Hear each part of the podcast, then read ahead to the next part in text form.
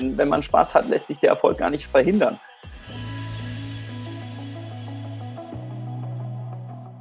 Herzlich willkommen bei Everyday Leadership, dem Live- und Leadership-Video-Podcast der DFB-Akademie. Mein Name ist Thorsten Hermes und ich unterhalte mich für Sie mit Menschen über Führung. Und dabei möchte ich mehr erfahren über Höhepunkte, die großen Lautmomente, aber auch die kleinen leisen, in denen es vielleicht auch mal nicht so rund läuft. Wir werden sprechen über Erfahrungen, über Ideen, über das Leben. Und das werden wir jetzt auch mit unserem heutigen Gast tun. Und der vollbringt Dinge, von denen viele sagen, das geht doch gar nicht. 3,8 Kilometer schwimmen, 180 Kilometer Radfahren und dann mal eben noch einen Marathon hinterher. Das schaffte er 2016 in der Weltbestzeit von unwesentlich mehr als siebeneinhalb Stunden. Ohne Auto, möchte ich dazu sagen. Unser Gast ist Weltmeister und der erste Mensch, der Olympiasieger im Triathlon wurde und zudem den legendären Ironman-Triathlon in Hawaii gewinnen konnte. Und zur Sicherheit gewann er ihn im Jahr drauf, dann gleich nochmal. Und 2019 war er dann zum dritten Mal der schnellste Mann in der Lavawüste von Oahu. Und im April 2020, also noch gar nicht lange her, hat er erneut einen Superlativ aufgestellt, indem er aus der Not eine Tugend machte und in seinem Wohnzimmer einen Ironman Triathlon durchführte und damit auch noch Gutes getan hat. Darüber und über vieles mehr wollen wir sprechen mit unserem Ironman. Und dazu sage ich Hallo und herzlich willkommen bei Everyday Leadership, lieber Jan Frodeno. Hallo, Servus. Ein spannendes Format, was ihr da habt und äh, freue mich dabei zu sein. Super, das wissen wir zu schätzen. Vielleicht zu Beginn mal Hand aufs Herz. Du lebst aktuell in, in Girona, in der Nähe von Barcelona zweifelsfrei eine tolle Gegend, aber hat der freiheitsliebende Triathlet in den letzten Wochen vielleicht auch mal neidisch in seine alte Heimat Saarbrücken oder Köln rübergeschielt? ich habe äh, zwischendurch schon mal eine kleine Schaufel in der Hand gehabt und mir gedacht, ich, ich baue mal einen Tunnel unter Frankreich. Es ist wie immer, wie eine Verletzung im Sport auch, die Chance, sich zu besinnen und äh, ja, Sachen zu hinterfragen und Sachen neu zu sortieren. Und als äh, leider immer wieder chaosgetriebener Mensch bin ich äh, manchmal für so, einen, für so einen kleinen Pausenknopf ganz dankbar. Das mit dem Chaos getriebenen Mensch, darüber wollen wir gleich sprechen, weil ich nämlich eher als jemand war, der sehr organisiert ist und der versucht, das Chaos, Chaos zu beherrschen. Aber darüber reden wir später. Ich würde dich gerne vorweg mal noch fragen, Ironman. Ich habe es gerade gesagt. Wie kommt man auf die Idee, solch eine Distanz anzugehen. Fußball ist doch auch ein toller Sport. 90 Minuten fertig, wunderbar. Wie kamst du eigentlich zum Triathlon? Ich kam so zum Triathlon, dass ich immer der Letzte war, der in die Fußballmannschaft gewählt wurde. Und ähm, irgendwann suchst du ja natürlich irgendwas, wo du ein Erfolgserlebnis hast und wo es funktioniert. Ich komme aus einem klassischen intellektuellen Haushalt. Das heißt, Sport war für uns immer Tabuthema. Und äh, ja, natürlich hat es mich auch nie zu den Ballsportarten gezogen, einfach weil ich da wirklich ja, eine gewisse Talentfreiheit habe. Aber ich hatte immer diesen Bewegungsdrang und musste mich bewegen und mehr und nochmal und habe mit, mit dreieinhalb Jahren angeblich 40 Runden um die Couch gedreht. Und äh, naja, da sind natürlich dann irgendwo diese Ausdauerwege äh, vielleicht vorab in der DNA schon gepflanzt, ohne dass man was dafür kann. Und äh, so entwickelt sich das langsam. Ich habe mich kürzlich mit Per Mertesacker unterhalten und der hat mir auch gesagt, in seiner langen Karriere, die wir wissen alle ein tolles Ende hatte, oder die geht immer noch weiter, weil 2014 Weltmeister wurde, auch ihm hat man als junger Mann irgendwann mal gesagt, hör mal Per, du und Fußball, das, das wird nichts. Du spielst nicht schlecht, aber Profi, das wird nichts.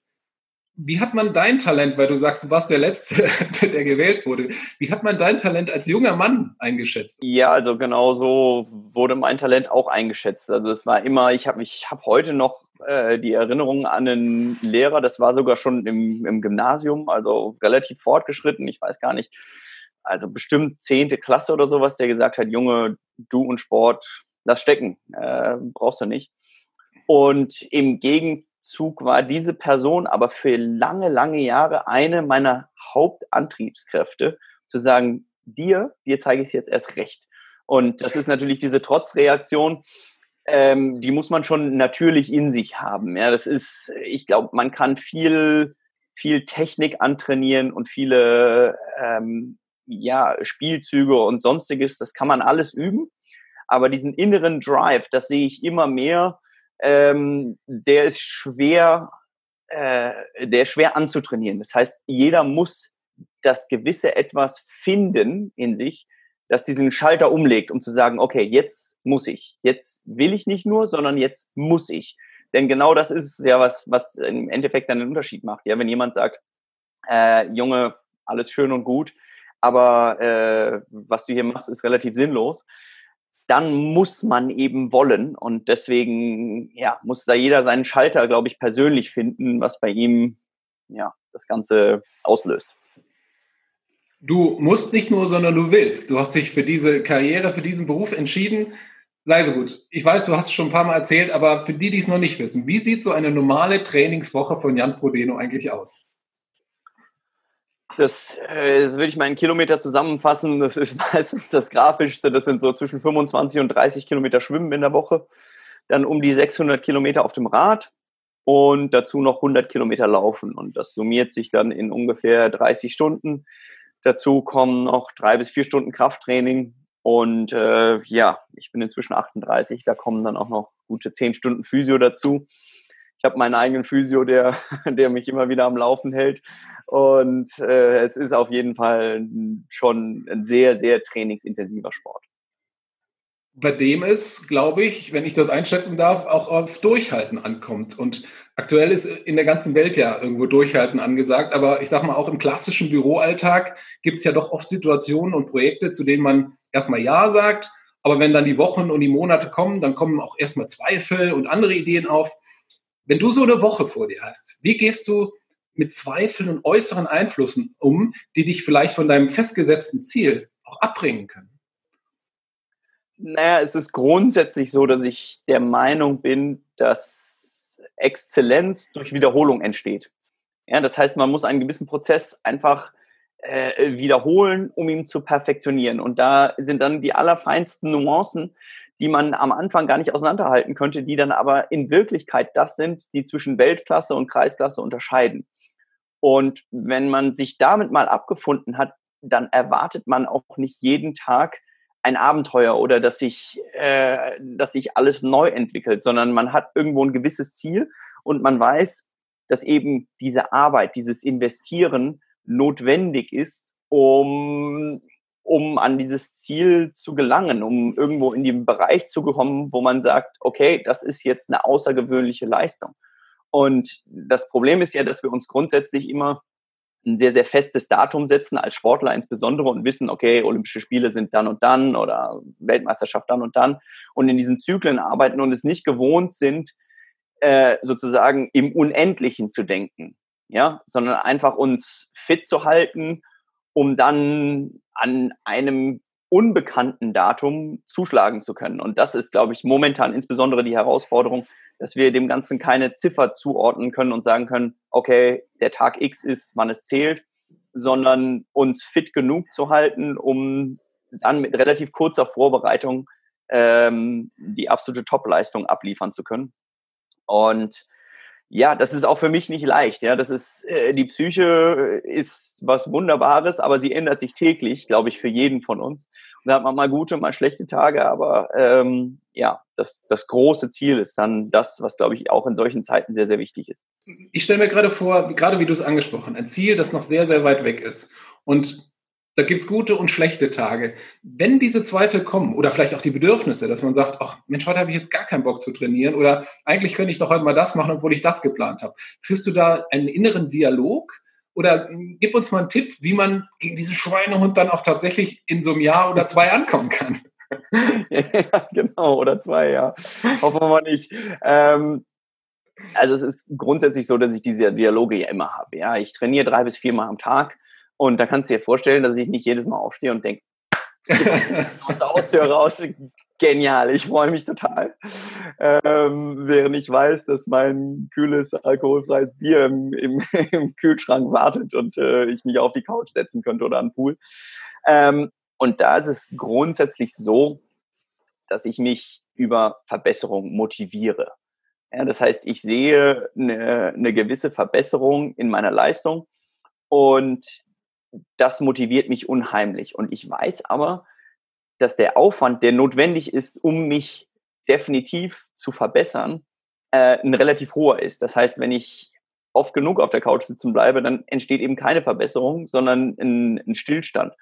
Und da ist es meistens so, dass ich gerne mal eine halbe Stunde länger sitzen bleibe und mir denke, oh ja, und komme so langsam rein. Aber ich weiß, dass der Benefit im Endeffekt meinen Trainingsplan abgearbeitet zu haben oder die, die, die Einheit äh, perfekt absolviert zu haben, der ist für mich so groß, dass die, dass auch mental die Belohnung danach und dieses Bier eben so viel besser schmeckt, jetzt mal als, als, als bildliches Beispiel, ähm, dass es sich jedes Mal lohnt, doch die Schuhe zu schnüren und nochmal vor die Tür zu gehen.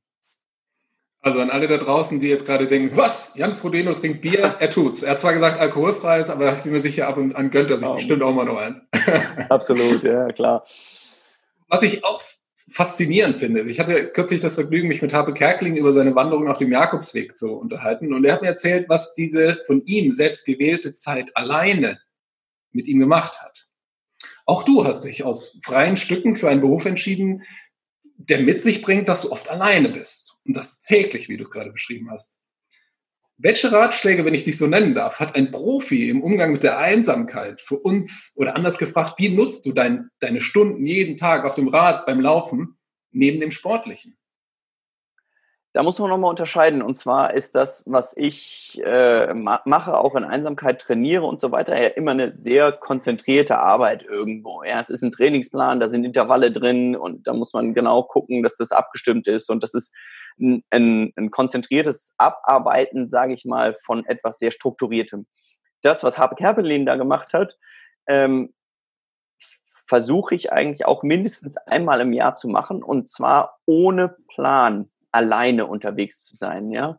Und allein in die Berge zu fahren mit dem Fahrrad. Und äh, ja, dort suche ich mir immer, immer Herausforderungen. Und lustigerweise ist es dann so, dass es auch oftmals mit was Ängstlichem verbunden ist. Ja, das heißt, dass ich mir eine Herausforderung zum Beispiel auf dem Fahrrad suche, eine Abfahrt, die, die mich absolut äh, ja, zum, zum Hosenscheißer werden lässt. Ähm, weil eine gewiss für mich die Kombination aus Einsamkeit und Angst so ein purer Moment ist, dass ich alles andere vergesse. Ich werde im Moment, ja, die Katze, die die Maus jagt, die sonst überhaupt nichts sieht und diesen reinen Tunnelblick hat. Und es ist ein relativ intensiver Prozess, weil man sich da sehr viel, beziehungsweise meine Erfahrung ist, dass ich mich da sehr mit mir selber und meiner eigenen Psyche auseinandersetzen muss. Und das ist im ersten Moment natürlich nicht immer das die, die leichteste Kost, die jeder sucht. Aber für mich immer wieder ein essentieller Moment, um das Warum zu finden. Dementsprechend kann ich das sehr, sehr gut nachvollziehen, ja, dass man eben alleine auf so eine Wanderung geht, natürlich irgendwo ein Ziel hat, aber äh, es ist ja oftmals so, dass wir gerade heutzutage, wir sind andauernd irgendwie connected und müssen hier gucken, wo kommen die Likes rein. Aber eben dieses Absch Abschalten und mit sich selber alleine sein ist, ist im ersten Moment für viele Leute total schwer, ähm, aber glaube ich, was sehr, sehr wertvolles, um an seine Werte zurückzukehren. Und deswegen kann ich es jedem nur empfehlen, einfach mal zwei, drei Tage im Jahr beiseite zu legen, um mit sich selber und seinen ja, Freuden und Ängsten alleine zu sein. Momentan vielleicht auch eine ganz gute Zeit für, ne? Das heißt, daraus, und das meine ich ja, jetzt, ohne, wenn man vor die Haustür darf, ja, dann schon, ja. Ich, ich will jetzt nicht angehen, aber wir in Deutschland dürfen das ja. Insofern, ja, du hast vollkommen recht. Und daraus tatsächlich auch was Gutes zu machen. Ich meinte das gar nicht als Witz, sondern tatsächlich die Zeit jetzt auch für solche Dinge zu nutzen, eine tolle Sache. Kleine ja, absolut, gerade weil man momentan, Entschuldigung, weil man momentan ja andauernd in diesem Negativzyklus der Nachrichten auch gefangen ist, ja. Und irgendwo ist es ja ein bisschen schon so, dass der Output das reflektiert, was der Input irgendwie ist. Ja? Und wenn du andauernd schlechte Nachrichten hast und Corona dies, Corona jenes, egal welche Krise es ist, ist es nun mal momentan gerade diese, ähm, muss man irgendwo schauen, dass man wieder ja, ein, ein gewisses Level findet, um auch ja, nüchterner Sachen betrachten zu können. Dein Wort in viele Ohren. Lass uns zurück zu dir kommen und zu deinem Sport. Du hast nämlich ähm, Viele werden sich erinnern, 2008 wurdest du Olympiasieger in der sogenannten Kurzdistanz, also 1,1 Meter äh, schwimmen, 40 Kilometer führen und 10 Kilometer laufen. Und da hätten vielleicht auch einige gesagt, okay, ich bleibe jetzt bei meinem alkoholhaltigen Bier, ich mache erstmal Schicht im Schacht, das reicht mir und was soll da jetzt noch kommen? Und was bei dir passiert ist, das wissen wir alle. Du wurdest Weltmeister, Weltbestzeit im Ironman. Ich habe mich gefragt, was ist nach Olympia eigentlich mit dir passiert? Und wie hast du es geschafft, dich nach, ich meine, wir kennen alle den, das Gefühl des Ruhmes, aber dich nach dem Erklimmen des Olymps nochmal zu motivieren und dir neue Ziele zu stecken? Naja, das war ja kein ganz nahtloser Übergang, muss man ja sagen. Ja, Sechs Jahre waren es, ne? Da waren schon ein paar schwierige Jahre vor allem dabei. Und äh, ja, auch ein paar, paar echt harte Zeiten. Ähm, und gerade die waren aber auch, glaube ich, extrem wichtig, um wieder einen neuen Weg zu finden. Das war so klar, Junge, du bist Olympiasieger, jetzt musst du Weltmeister werden. Und äh, für die, die es nicht wissen, Olympia war mein erster großer internationaler Erfolg. Das heißt, ich war vorher kein Europameister, kein Weltmeister, kein Weltcupsieger, nichts. Und dementsprechend war das erstmal eine ganz neue Situation. Und das Problem ist natürlich sowas. Ich hatte letztens äh, bei meinem Triathlon zu Hause das große Vergnügen, mit André Schürle zu sprechen. Und er hat relativ offen angesprochen, dass es für ihn sehr schwer war, nach der WM wieder in diesen Trott reinzukommen. Ja?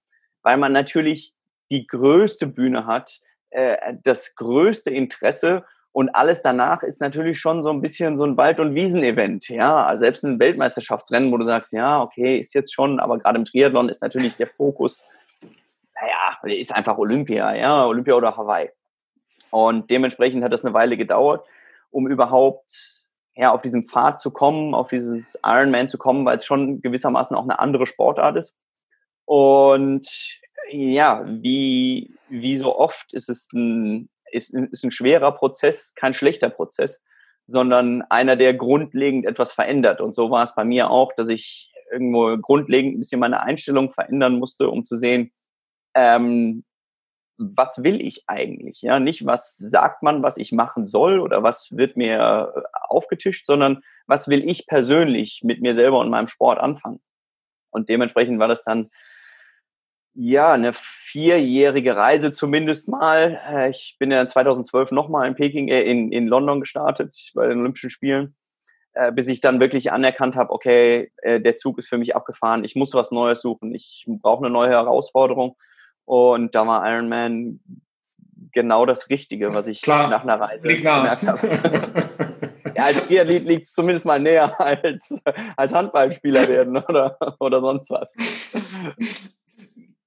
Nimm uns doch vielleicht mal noch mal kurz mit in diese Zeit, weil ich mich gerade frage, ist das was, du hast gesagt, es waren Jahre, diese Entwicklung. Ist das was, wo man gerade auch als, als Triathlet, als Einzelkämpfer wir reden gleich auch noch, welche Rolle das Team für dich hat, aber ähm, etwas, was du dann doch alleine herausgefunden hast oder welche Rolle spielen da Trainer, vielleicht auch Sportpsychologen, die du hast? Wer hat dich begleitet in diesem Weg von Peking zum Ironman? Ja, also es war äh, erstmal so, dass ich eigentlich keinen zugelassen habe. Insofern äh, kam es dann durch eine relativ schwierige Nervenverletzung, die ich in der Wade hatte, die lange nicht erkannt wurde, dass es erstmal äh, ganz nach unten gehen musste, sage ich mal, sportlich als auch von der Motivation und sonstigem, bis dass mir dann äh, zwei verschiedene meiner besten Kumpels und von denen hat man normalerweise nur drei oder vier, äh, die die komplette Rocky-Serie äh, 1 bis 5 geschenkt haben. Da habe ich mir gedacht, okay, irgendwas wollen sie mir jetzt hiermit sagen. Und ähm, so ist es aber wirklich, ich war schon immer jemand, der sich äh, der sich sehr offen mit seinen Ängsten ausgetauscht hat. Und es waren wirklich dann diese Freunde, mit denen, diese Freunde und meine Eltern, mit denen ich da irgendwie äh, durchkam und gemerkt habe, dass ohne zu esoterisch zu sein, dass diese Verletzung vielleicht auch einen größeren Sinn hat. Dieser beiden Kumpels, die mir diese, diese, diese Rocky-Geschichte da geschenkt haben, hat mir dann auch eine Reise nach Hawaii organisiert zum Ironman, weil er schon immer dachte, durch meine Trainingsumfänge und Ausdaueraffinität wäre das vielleicht für mich genau das Richtige. Und so war es dann wirklich dieser Prozess, der bei mir irgendwo das Ganze in Gang gesetzt hat. Und nach der Verletzung dann nach Hawaii zu kommen und zu merken, wow, hier geht die Post nochmal ganz anders ab. Ja, also ist ja wirklich so, unter Triathleten ist das ein bisschen das Mecker und die ganze Insel lebt Triathlon in diesen zwei Wochen, ja, wo wirklich nur Sportler, extrem austrainierte, fitte Menschen sind. Man darf ja nicht vergessen, da starten zweieinhalbtausend Altersklassenathleten, Hobbyathleten, die aber schon alle sehr, sehr ambitioniert sind. Ja, also es ist jetzt nicht so, dass es einfach nur ja, Hobbysport ist. Und ähm, das zu erleben und das zu sehen und zu sehen, dass da auch unser Sport irgendwo entstanden ist, war für mich dann der Auslöser, um zu sagen, okay, hier will ich hin, das will ich mal probieren. Denn das Schöne am Ironman, gerade beim ersten Mal, ist die Ungewissheit. Nicht zu wissen, ob man es schaffen kann. Und diese Ungewissheit hat mich nach langem mal wieder richtig herausgefordert. Und das Hirn kann auch andere tolle Sachen machen. Ich habe irgendwann mal gehört, dass du in der Lage bist, wenn du dann irgendwann auf dem Rad sitzt und merkst, oh, oh, das ist jetzt kein Platten, aber mein, mein Bein schmerzt gerade unerhört, dass du was entwickelt hast, wie du mit deinen Schmerzen sprichst. Stimmt das?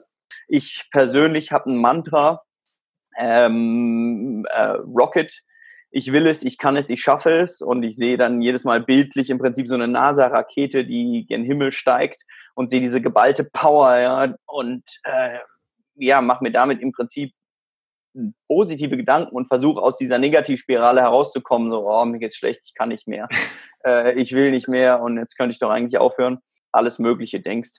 Und das Spannende ist, dass du natürlich nicht kontrollieren kannst, an was du denkst es, da kann, habe ich den Herd ausgeschaltet. Ja, kann dir irgendwann in den Kopf kommen. so was total sinnloses.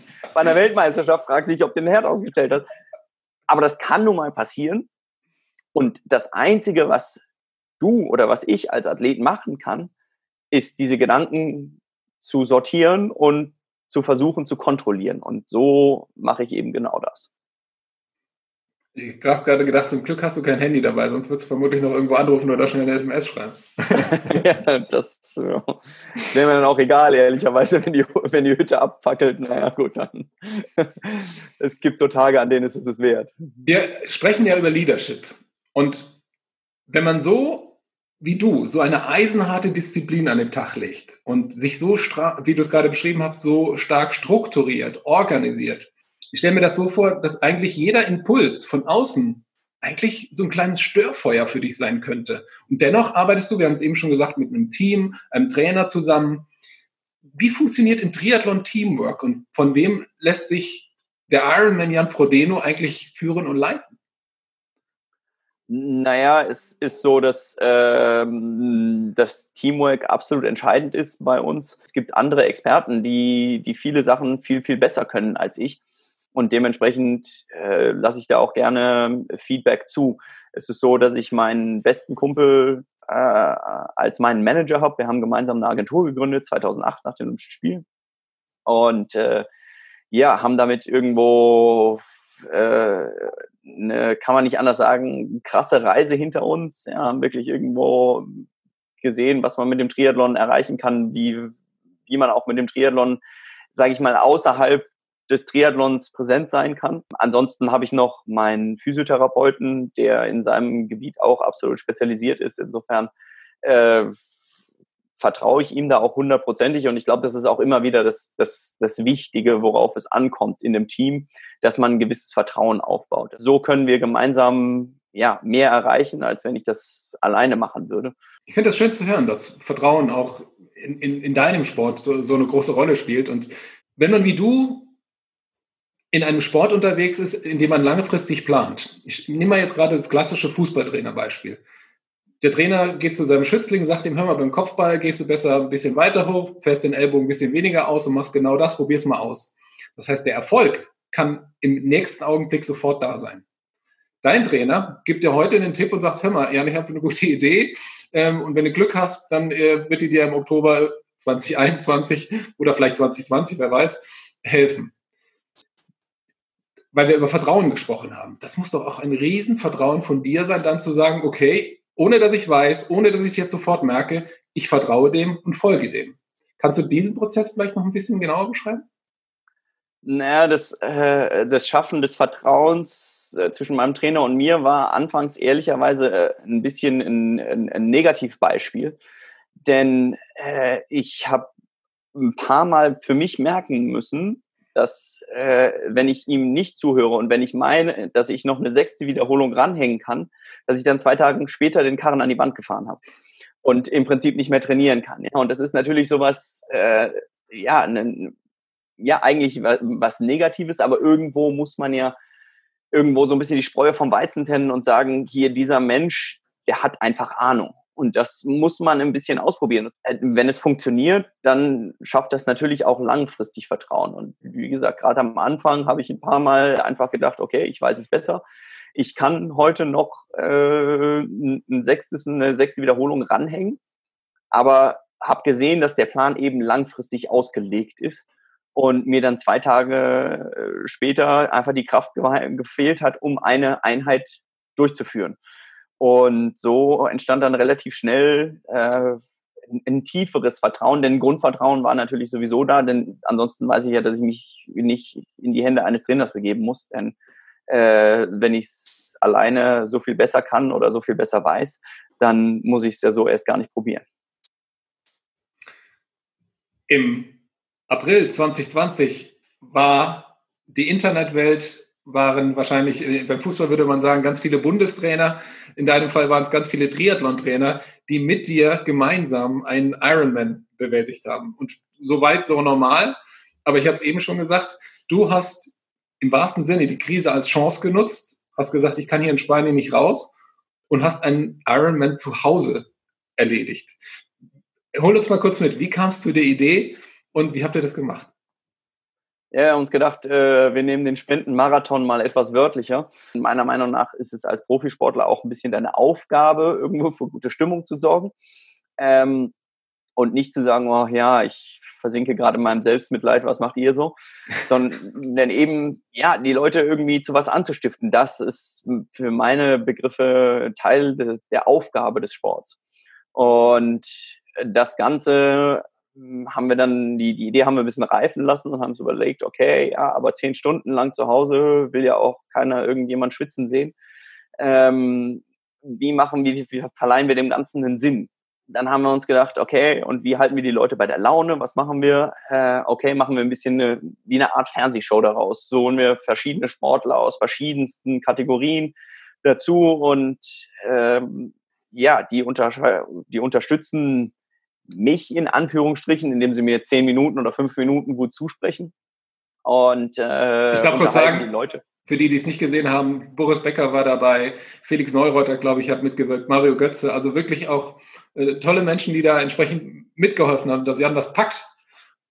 Ja, das war ganz toll. Also wie gesagt, äh, André Schürle äh, war irgendwie ganz kurzfristig dabei, irgendwie ein toller Gast, weil er eben hat äh, mehr, mehr Einblick äh, zugelassen hat. Und sowas, ja, was wirklich unterhaltsam ist, denke ich mal, also auch für mich. Ja.